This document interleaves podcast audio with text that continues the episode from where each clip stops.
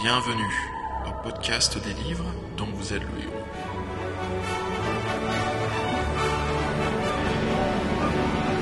Épisode 1 L'origine des livres.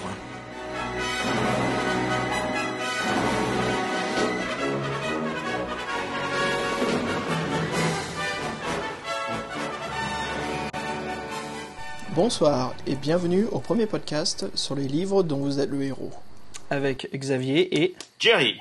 nous sommes le dimanche 11 août 2013 et pour notre premier podcast, nous allons vous parler de l'histoire des livres dont vous êtes le héros. Alors à savoir que ces livres ont été édités chez Folio Junior, le tout premier en 1982, par euh, Steve Jackson et Ian Livingstone, illustré par Russ Nicholson avec la couverture de Peter Andrew Jones. Et beaucoup d'entre vous le connaissez sous son nom euh, français du sorcier de la montagne de feu. Alors Jerry, euh, avant de rentrer dans ce livre, car nous l'avons lu tous les deux, nous avons fait l'aventure, euh, j'ai réussi à survivre au bout de ma deuxième, euh, mon deuxième essai. Ça n'a pas été facile, hein. j'avais vraiment oublié que ce livre était vraiment difficile. Bah, pour ma part, en fait, il m'a fallu trois essais en rejouant en fait l'aventure aujourd'hui. Alors que je me souviens que quand j'étais plus petit, parce que ça fait partie des premiers livres auxquels j'avais joué, euh, il m'avait bien fallu une petite dizaine de fois pour parvenir à finir l'aventure. Ah, il, est balèze, hein. je, je pense pas que c'est le plus balèze de, tous, mais en tout cas, pour, le, premier hein, de, la saga, c'est quand même euh, une aventure vraiment difficile. Mais on, en reviendra un peu plus tard. Avant tout, pour notre premier épisode, voilà, on va vous parler un peu de l'histoire du, euh, du jeu d'aventure. Alors commençons par l'origine. Tout commença en Angleterre, où ces livres étaient édités sous la collection des Fighting Fantasy. Nous, en France, cela fut les livres dont vous êtes le héros par Folio Junior. À savoir, c'est que l'origine est un peu cachée. Euh, le système d'aventure des livres, euh, les livres dont vous êtes le héros, c'est une technique dite du programme learning.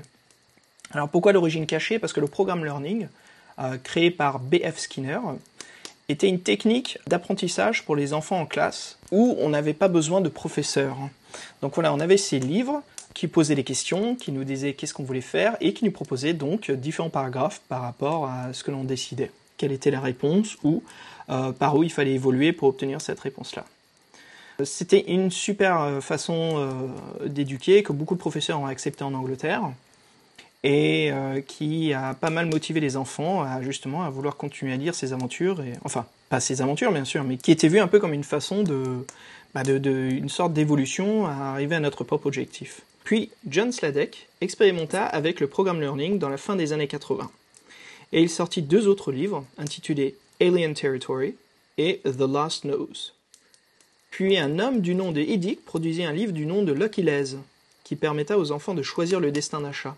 Et là, on voit tout de suite que ces deux écrivains ont complètement compris le, le- le sujet et la façon de créer le programme Learning et justement de le tourner plus vers euh, le, le- le- fait de raconter une histoire, de comment utiliser ce système-là, non pour résoudre des exercices mathématiques, mais plutôt pour faire évoluer un personnage euh, dans une fiction. Tout à fait. En fait, ces deux, euh, ces deux personnes se sont rendues compte que le programme Learning était considéré en fait comme des livres pour enfants, dans le sens où la combinaison de ces deux, euh, de ces deux aspects leur permettait en fait de prendre une part active dans leur processus d'apprentissage. Euh, évidemment, on s'est rendu compte que souvent, lorsque les enfants sont confrontés à des livres, euh, ils avaient tendance à les laisser de côté assez rapidement. Ils n'étaient pas sollicités en fait par, par ce qui leur était proposé. Du coup, en les mettant en fait en face active à la recherche de paragraphes pour pouvoir résoudre des problèmes, trouver des solutions par eux-mêmes, euh, on s'est rendu compte que les, efforts d'intention qui leur étaient demandés leur permettaient en fait de les intéresser tout de suite beaucoup plus à ce qui se passait dans les bouquins. Oui, tout à fait, ouais. Alors avant d'aller un peu plus loin sur la continuité de, l'histoire en fait du, livre-jeu, euh, le livre-jeu jeu de rôle, euh, parlons un petit peu aussi de, l'époque. Donc là nous sommes dans les années 70, et à savoir que tout ce qui était Heroic Fantasy, c'était des choses qui n'étaient pas très bien vues ni bien acceptées dans la société. Surtout pour les adultes de plus de 25 ans. C'était un peu pas normal en fait pour eux, euh, pour on va dire pour eux quand je dis eux c'est en fait la, société qui accepte euh, certaines personnes. Ce n'était pas normal qu'on voit des hommes barbus euh, jouer à des jeux d'aventure, des jeux de plateau. Normalement, ces gens-là devaient être intéressés par les voitures, par leur travail, par le fait de faire carrière. Ou le sport, les motos, les voitures de course. Aujourd'hui, dans les années 2010, la pop culture est beaucoup plus forte, et vraiment au point où le jeu de rôle n'est plus quelque chose de caché. Ce n'est plus un truc qu'on allait jouer dans la cave d'un ami ou qu'on expérimentait de nouvelles règles, où on créait des systèmes. Aujourd'hui, c'est euh, diffusé, c'est commercialisé. Je veux dire, on a, on a Donjons et Dragons qui en est à la quatrième version, on reviendra là-dessus. Euh, mais euh, voilà, c'est quelque chose où c'est normal que des hommes jouent à ces jeux-là après leurs 25 ans, après leurs 30 ans, après leurs 40 ans. Et aussi, maintenant, il y a beaucoup plus de, de femmes qui participent à ces jeux-là. Où avant, dans les années 70, c'était quand même un public euh, d'hommes majoritairement. Effectivement, en fait, on se rend compte que euh, finalement c'était une activité de niche euh, dans laquelle en fait se retrouvaient principalement les jeunes adolescents autour donc d'une activité qu'ils considéraient comme la leur, qui a été ensuite popularisée petit à petit par différents aspects, bien sûr. Dungeons and Dragons, mhm. mais également beaucoup d'autres médiums qui ont permis en fait de faire euh, transposer ce, cette culture euh, qu'on pourrait qualifier d'underground mm. vers quelque chose de beaucoup plus accepté et qui du coup en fait devient une activité acceptable aux yeux de la société pour euh, les gens auxquels on s'attendait plutôt à voir occupé des, leurs, leurs loisirs voilà, par ce genre d'activité. tout à fait, ouais, Respectable, entre guillemets. Bah, la société nous a même créé des noms pour notre génération à nous, où nous continuons à jouer avec cela, même après notre adolescence. J'entends souvent euh, dans les infos, les journaux, on est pas traité, mais on est un peu désigné de man-child ou de kid adulte. La génération qui continue à s'amuser avec les choses de notre adolescence et notre enfance. Bon, c'est toujours facile hein, de pointer du doigt, mais euh, j'ai toujours du mal un peu à voir euh, ce, fait qu'on est obligé de rejeter, on est obligé de désigner, on peut pas accepter, c'est pas normal. Je veux dire, c'est pas comme si on faisait quelque chose de mal. Hein. C'est, ah et on est quand même pointé par pas mal de gens. C'est un truc euh, de société, quoi. C'est toujours une différence. Tout à fait, je suis tout à fait d'accord. En fait, mm, c'est vraiment le transvasement en fait d'une certaine manière de penser en fait euh, qui et qui nous amène à notre époque aujourd'hui où c'est plutôt c'est davantage accepté. Mm-hmm. et ce glissement des mentalités en fait est assez caractéristique, je pense, de, des changements de de la façon dont les choses sont vues aujourd'hui. Ouais, tout à fait. Ouais. Alors, retourner un petit peu donc sur les livres, l'origine. Alors Jerry, je pense que tu peux nous parler des euh, tracker books? Et oui, Xav, en fait. Euh, et c'est en Angleterre que sont apparus les premiers livres d'aventure intitulés euh, les tracker books. Exactement, c'était même en 1972, ouais. Voilà, tout à fait. 12 titres ont été produits où l'on pouvait choisir son aventure. Par exemple, des titres comme Mission sur la planète L, Le secret de la septième étoile, Action Football, Road Racer, tout un tas de livres comme ça en fait, dont chaque page était une, avait une illustration sur euh, la page qui était opposée au texte. Et à partir de cela, on pouvait choisir en fait son aventure euh, à chaque page que l'on tournait, et aussi euh, trouver des devinettes ou des puzzles. Hmm, tout à fait. Et justement, donc l'autre côté de l'océan Atlantique, en Amérique, c'est là où Edward Parker écrivit en 1969, donc un peu plus tôt avant que ça sorte en Angleterre, un livre intitulé Sugarcane Island. Mais bon, ce livre ne fut publié qu'en 1976. Apparemment, les éditeurs US euh, ne comprenaient pas du tout le concept du livre et se demandaient même euh, comment ils allaient pouvoir se rentabiliser dessus. C'était un peu une façon un peu bizarre de lire une histoire. Je veux dire, quand on voit des petits paragraphes de 3-4 lignes et puis après on choisit euh, ben, un numéro de paragraphe qui nous amène à un autre, les gens ne comprenaient pas du tout le, style. ils se demandaient même pourquoi, ben, c'est con, ça ne sert à rien, autant lire un livre euh, tout de suite. Et ce qu'ils n'avaient pas pigé, c'est que justement, ça nous permettait de, de vivre notre propre histoire. Et l'écrivain, donc Edward Parker, avait écrit différents parcours qui amenaient à différents buts, donc sur Sugarcane Island. Euh, et c'est là où ceci créé en Amérique, euh, suite à cela, une fois qu'il a été publié en 76, ça a créé l'équivalent aux USA des livres dans le héros, qui étaient appelés les Choose Your Own Adventure donc les livres où on choisit soi-même son aventure. Euh, c'était le même concept, euh, le système des paragraphes, mais sans la règle des dés. Donc il n'y avait pas de combat et il n'y avait pas d'attributs, ni d'accessoires ou euh, d'outils. Donc c'était une version bien plus simple que euh, la version anglaise. On se rend compte que dans cette série, qui était donc une version un peu simplifiée de, des aventures dont on a l'habitude aujourd'hui, tout ce qui était gestion de l'inventaire et donc gestion de la progression de notre héros n'avait pas encore été mis en place. C'était quelque chose, c'était un système qui viendrait un peu plus tard, une fois que le système serait un peu plus rodé et serait un peu plus développé dans l'esprit de ses créateurs. C'est ça, il n'y avait pas encore toute cette euh, euphorie dans les années 70 du Donjons et Dragons, du euh, Ghouls and Goblins, il n'y avait pas encore tout, ce, bah, le, principe du jeu de rôle qui était bien élaboré. Malgré cela, c'est quand même des livres euh, qui ont commencé en 79 et qui sont allés jusqu'en 1998. c'est une série qui a eu un, impact vraiment important aux USA mais qui était désigné vraiment à, un public euh, pré-ado, enfant.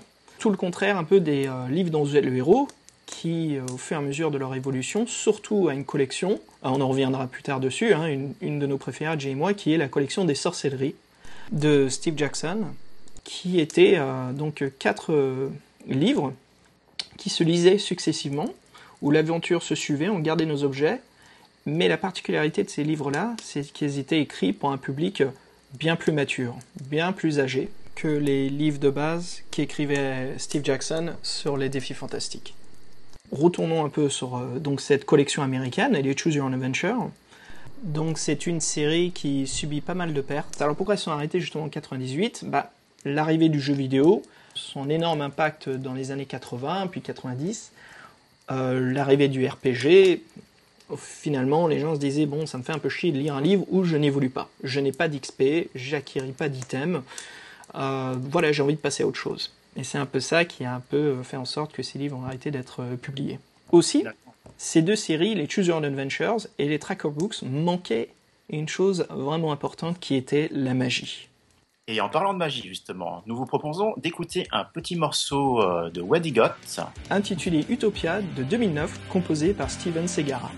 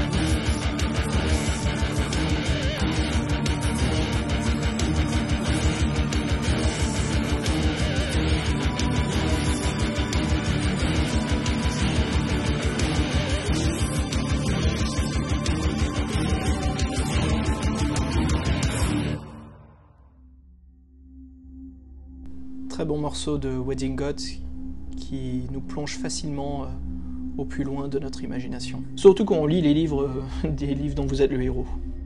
Ça met tout de suite dans l'ambiance, effectivement. Ouais, c'est sûr. Alors en parlant d'ambiance, allons un petit peu sur le côté, justement, l'autre côté un peu comme le, demi-frère des livres dont vous êtes les héros, le, jeu de rôle. Le jeu de rôle crayon, papier et dés. Jerry, parle-nous un petit peu de, TSR.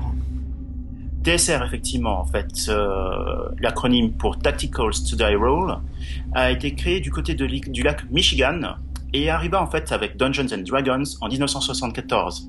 Et c'est vraiment eux qui ont changé à jamais le monde du jeu de rôle. Le jeu de rôle en fait, ou RPG, ou JDR également en français, qui a été suivi en fait par un, un véritable culte qui se développa très rapidement euh, sur toute la part des élèves de fac. Je me souviens en fait moi de mon côté, je n'ai pas commencé avec cette série, mais tous les univers en fait de jeux euh, annexes euh, qui pouvaient, qui ont pu être créés, se basaient vraiment euh, quasiment euh, trait pour trait sur le sur le système de Dungeons and Dragons. Mm. Donc c'était des, des, des, jeux comme RuneQuest, tout ce qui était aventure des Tunnels and Trolls, Enfin, vraiment, tout ce genre de choses, enfin, tous ces systèmes, tous ces univers se sont développés à partir de ce premier ancêtre commun qu'ils avaient, qui était Dungeons and Dragons. Mais ceci est une autre histoire. pour un autre jour, en effet, on pourrait parler pendant très longtemps. Ah, j'aimerais juste revenir un petit moment là-dessus, parce que c'est un sujet qui, touche vraiment notre enfance, nous qui sommes des enfants des années 80. Euh, moi, j'ai grandi un petit peu en Amérique et je me souviens de beaucoup d'amis de, d'amis qui venaient avec les livres du maître du donjon, de Donjons et Dragons et on commençait déjà à faire des petites parties, à préparer nos personnages. Et dans le livre des règles, je me souviens plus c'est quel c'était, mais il y avait une histoire solo où on incarnait un guerrier et on se baladait dans un donjon. Cette histoire avait pour but euh, d'initier un peu à l'univers de Donjons et Dragons. Et euh, bon, puis après, quand je suis venu, j'ai déménagé et fait la suite de mon enfance en France, c'est là où j'ai découvert le, le, livre dont vous êtes le héros. Et là, j'ai vraiment eu tout l'inverse où, en France bien sûr il y avait le, jeu de rôle Donjons et Dragons, mais euh, les livres dont vous êtes le héros étaient beaucoup plus présents. Donc il y avait plus de présence des aventures Heroic Fantasy en solo que du jeu de rôle en groupe, où en Amérique c'était plus le jeu de rôle en groupe, et euh, bah, à vrai dire, à part les Choose Your Own Adventure et les Tracker Books, malgré qu'il n'y avait pas besoin de la traduction, c'était pas quelque chose apparemment qui intéressait le public américain. Donc ça, ça m'a permis vraiment de découvrir euh, ces deux façades. Et euh, quelque chose de vraiment intéressant. Hein.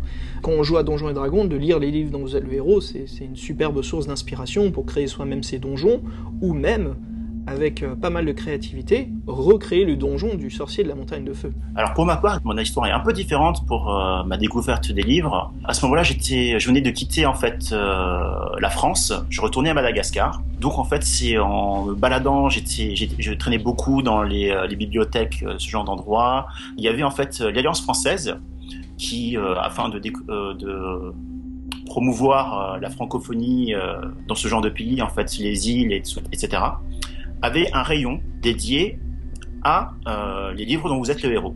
C'était euh, un truc assez incroyable. Et c'est ainsi, en fait, euh, pas moi directement, mais mon frangin, mon grand frère, en fait, qui avait ramené la première fois ce livre à la maison. Et je me souviens que c'était la... On n'avait pas commencé dans l'ordre, on les avait fait un petit peu dans le désordre. Les livres, en fait, donc les défis fantastiques et les loups solitaires, et c'est ainsi que j'ai découvert en fait pour la première fois ce, ces, ces bouquins, cette série. Évidemment, ça m'avait beaucoup plu, et c'est pour dire en fait que finalement, même au niveau en fait euh, du rayonnement culturel français, on avait ce genre de livres en fait que l'on diffusait un petit peu partout euh, dans les dans les pays euh, du nord de l'hémisphère. Ah, si je comprends bien, Jerry, toi et ton frère, vous avez découvert une bibliothèque secrète avec des aventures? Exactement. Ça me semble tout à fait le droit d'un livre, des livres dont vous êtes le héros, ça. Apparemment, t'as fait le bon jet de dés. Je pense qu'on était sans doute les premiers parce que c'était dans un coin tellement caché que euh, les bouquins prenaient la poussière et euh, ne sortaient quasiment jamais, quoi. En plus, t'as eu les loups solitaires avec les défis fantastiques. Exactement. Donc t'avais le choix des aventures solo ou de vivre les aventures de loups solitaires dans Summerland. Exactement. Et euh, du coup, c'était vraiment un vrai plaisir parce que les fiches, en fait, les fiches d'emprunt de, la bibliothèque étaient vierges à ce niveau-là, et euh, ça nous a permis vraiment de les emprunter vraiment pour des longues périodes qui nous permettaient de finir les aventures.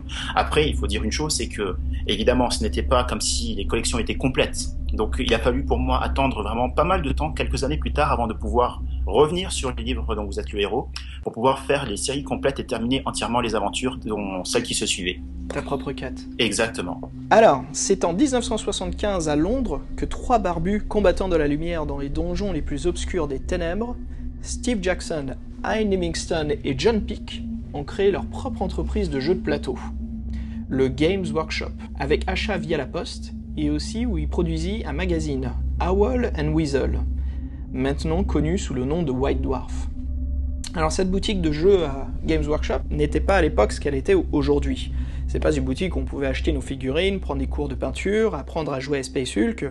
Non, c'était plutôt une boutique où vendait euh, des jeux d'échecs, customisation et personnalisation de nos pièces d'échecs, des jeux de backgammon et autres jeux de plateau en bois, euh, mais pas les jeux de rôle. Il n'y avait pas encore cette influence-là euh, dans le Games Workshop. Pareil pour le magazine, Owl and Weasel, c'était un magazine qui faisait la promotion de leur boutique, mais au fur et à mesure, le magazine commençait à parler un peu plus de Donjons et Dragons, qui venaient d'Amérique. Et le magazine s'agrandissait de plus en plus sur des sujets du jeu de rôle. Euh, et c'est là où il a changé son nom et est devenu donc White Dwarf. Voilà, et le magazine aussi en profitait pour faire des tests et des commentaires sur les jeux à la mode et les dernières sorties. Et c'est là qu'ainsi qu'un américain du nom de Gary Gygax, le créateur de Donjons et Dragons, leur envoya carrément une copie de son livre de jeu, Donjons et Dragons première édition, pour qu'ils en parlent dans leur magazine et qu'ils leur fassent un test. Steve et Ian Livingstone, sur le cul, vraiment ils ont célébré ceci comme un événement important pour leur carrière alors que John Peake, de son côté, en fait, euh, qui était moins intéressé par le jeu de rôle, a fini par quitter l'entreprise quelques temps après. C'est ce qui donna l'opportunité, en fait, de se diriger vers la vente de jeux de rôle pour l'essentiel de la production euh, de Games Workshop. Et c'était en 1978 qu'ils ont pu acheter leur premier local de vente. Et c'est ainsi qu'ils ont créé des citadelles miniatures en 1979. Et ils ont obtenu les droits de vente des accessoires des livres de Donjons et Dragons. Leur business a littéralement décollé. La première boutique où l'on pouvait trouver des figurines à peindre pour ses propres jeux de rôle de donjons et dragons. Enfin, notre plateau de donjons, on pouvait poser des personnages en plomb qui nous représentaient pour tous les amateurs de jeux de rôle, mais aussi du coup en fait les amateurs euh, de figurines se sont retrouvés autour de, ce, de cette activité. On pouvait donc personnaliser ces, euh, ces figurines, les peindre euh, aux couleurs en fait des différentes armées que l'on s'était créées, et finalement ça crée un microcosme qui est né en fait à partir de cette première édition de, de livre. Voilà, et c'est là en fait où Penguin Books s'intéressa tout de suite au nouveau jeu qui devient vite à la mode en Angleterre, Donjons et Dragons. Et il me semble que c'est l'un des responsables d'édition qui est venu les contacter directement à leur boutique. Et euh, du coup, euh, elle leur a demandé s'ils étaient intéressés pour écrire un livre qui raconte l'origine du jeu de rôle et comment y jouer. C'est comme ça en fait que Steve et Yann euh, ont commencé à utiliser la méthode Program Learning et c'est ainsi qu'au fur et à mesure, ils ont écrit les règles qui allaient commencer à donner les jalons pour créer une aventure solo euh, basé sur ce type d'environnement. Et voilà, par la suite, ils utilisèrent quelques règles des dés de jeu de rôle pour attribuer le système des attributs, et ils proposa même une première version à Penguin Books intitulée The Magic Quest. Penguin a pas mal hésité en de commissionner le livre en fait. On s'est rendu compte que pendant ce temps, euh, Yann écrivait en fait euh, de son côté un livre qui expliquait le jeu de rôle et ce livre fut publié en 82. il s'appelait Dicing with Dragons ou en français Jouant les dés avec les dragons. Et côté illustration, ils embauchèrent Russ Nicholson euh, avec son magnifique talent euh, d'illustration d'Heroic Fantasy, qui est l'un des principaux dessinateurs de la saga, avec aussi John Blanche, Lane McCraig et Malcolm Barter. Alors Jerry, je sais pas pour toi, mais l'illustrateur, surtout les illustrateurs des livres dont vous êtes le héros, à part certaines couvertures qui sont un peu mou du genou, il y a vraiment un talent euh, magistral, vraiment quelque chose d'impressionnant. Surtout quand on compare aux illustrations des premiers livres de Donjons et Dragons qui sont, je veux pas être méchant, mais un peu ridicules, surtout quand on regarde la couverture euh, euh, du manuel des monstres, et je propose à tous nos écouteurs d'aller sur Google et le regarder tout de suite, c'est vraiment un peu ridicule. Et là, on voit tout de suite que Russ Nicholson euh, ne veut pas jouer cette carte-là, et nous propose vraiment des illustrations avec des détails impressionnants. Je suis tout à fait d'accord avec ça. En fait, pour moi, c'est vraiment un, truc qui m'a beaucoup touché parce que euh, aujourd'hui, en tant que euh, designer, mes origines, en fait, c'était le dessin. Et euh, les premiers, je me souviendrai toujours de ça, en fait, c'était avec mon frère toujours, donc qui m'avait fait découvrir ces livres. que j'ai commencé en fait à dessiner. Je me souviens, Xavier, d'un livre, en fait. Euh, je crois que c'était le deuxième euh, de la série euh, Loup solitaire. Ah, la, traversée infernale. Exactement. C'était celui où il y avait ce mystérieux personnage en couverture. C'était une illustration qui m'a énormément marqué, qui m'a beaucoup influencé pour, bah, pour la suite de, ma, de mes choix de carrière, finalement. Vu que c'est comme ça que j'ai appris à dessiner. C'était en essayant de reprendre ce dessin euh, qui était un Dracarim, un des personnages antagonistes de la série. Donc tu as été influencé par un sort de chevalier du chaos. Exactement, on peut pas le dire mieux que ça. Mais finalement, je pense que ça m'a, ça m'a plutôt bien porté chance, euh, vu que j'ai plutôt euh, adoré en fait cet univers et euh, c'est ce qui m'a permis en fait d'apprendre à dessiner d'abord en recopiant ce dessin et finalement ensuite en essayant d'élaborer le dessus. Quoi, c'était un chevalier en fait, une espèce de de toge, non pas de toge mais de une sorte de, foulard autour de sa taille. Il était vert, non? Exactement. Et euh, le truc qui m'a vraiment marqué, c'était euh, le fait qu'il avait rendu à l'illustrateur avait réussi à rendre cet aspect euh, effrayant, vraiment inquiétant, juste par le fait qu'on voyait du, visage de ce personnage juste les yeux qui brillaient au fond de son casque. Je me souviens de ça, c'était cool ça. J'ai vraiment ça, perdu dans la brume. Moi, ce que je me souviens, c'est que cette couverture avait donné l'impression qu'elle était enfin, elle avait un traitement un peu plus crayonné des autres couvertures des livres dans The Hero. Elle avait quelque chose de, de vraiment plus fort, euh, vraiment comme une illustration qu'on trouvait dans des livres de jeux de rôle pour, euh, pour raconter ou faire mieux comprendre et mieux travailler l'imagination. Elle est vraiment unique, hein. comme tu dis, je comprends que ça peut être une, superbe source d'inspiration. Hein. Et un superbe pouvoir évocateur d'ailleurs, j'ai envie de dire. Ah, bien dit, ouais. Faisons une petite pause musicale avec un morceau d'Alan Parsons Project intitulé The Raven de leur album de 1976 Tales of Mystery and Imagination.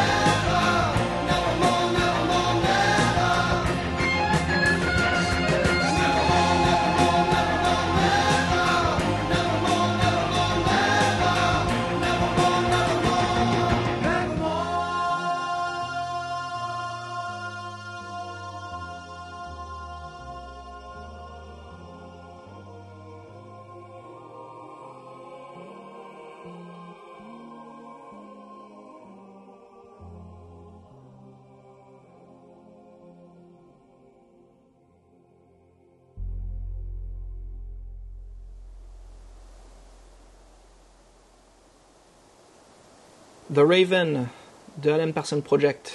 À savoir que l'album Tales of Mystery and Imagination est un album basé sur les histoires et les contes de Edgar Allan Poe. Et en parlant d'histoire, justement, retournons un peu sur l'univers de Gary Gygax avec Donjons et Dragons. Alors, Donjons et Dragons, comme on l'a dit un peu plus tôt, euh, un jeu très populaire en Amérique.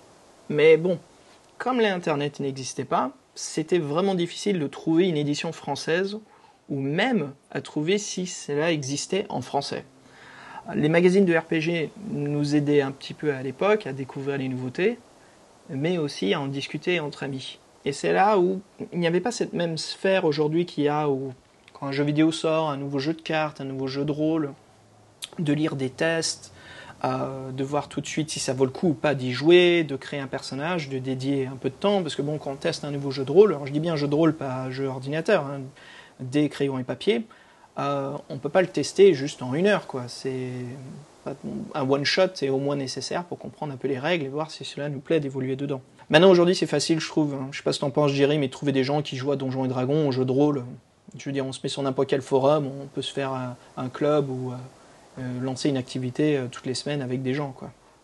C'est tout à fait le cas. En fait, je veux dire, aujourd'hui, c'est devenu une activité comme une autre, alors qu'à l'époque, dans les débuts des années 80, euh, c'était quelque chose en fait qui était euh, quasiment underground. C'était vraiment une culture un peu cachée, euh, une forme de divertissement qui n'était pas acceptée par le, le, le, le, commun en fait, le, le, grand public. Ouais, même même quelque chose à nous faire sentir outcastés même. C'était un petit peu pris comme une activité qui qui cherchait à fuir les responsabilités, la, les activités du monde réel, en s'éloignant finalement, en s'évadant dans un monde imaginaire contenant des elfes et des dragons, des objets magiques.